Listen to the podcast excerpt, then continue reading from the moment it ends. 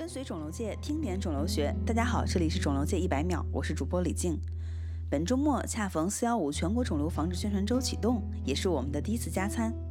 每年肿瘤防治宣传大多是提倡早筛早诊以及健康的生活方式，但很多年过去了，肿瘤的发病率的趋势仍在上扬，因为我们习惯了现代的社会环境，除了早，还需要开发出真正切实可行、易行的措施。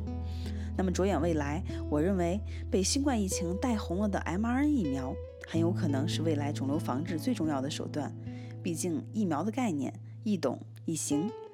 二零二零年一月十一日，新冠病毒的 DNA 序列在网上公布。十三日，美国的莫德纳公司就做出了 mRNA 疫苗。二月七日量产，三月四日 FDA 就批准了临床实验，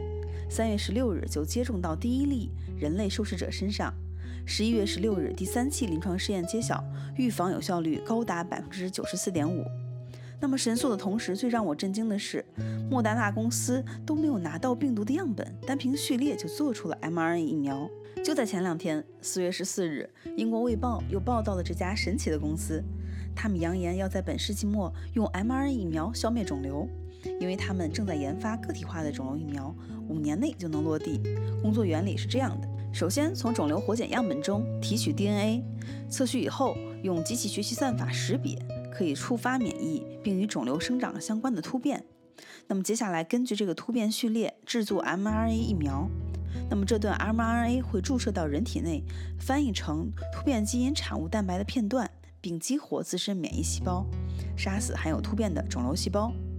这里面啊，含金量最高的应该就是那套算法，也就是如何确定用哪段突变基因来做疫苗。看来啊，未来癌症能否消亡，很大程度上和人工智能的发展密不可分。本期一百秒就到这里了，我是李静，感谢您的收听，我们下周一见。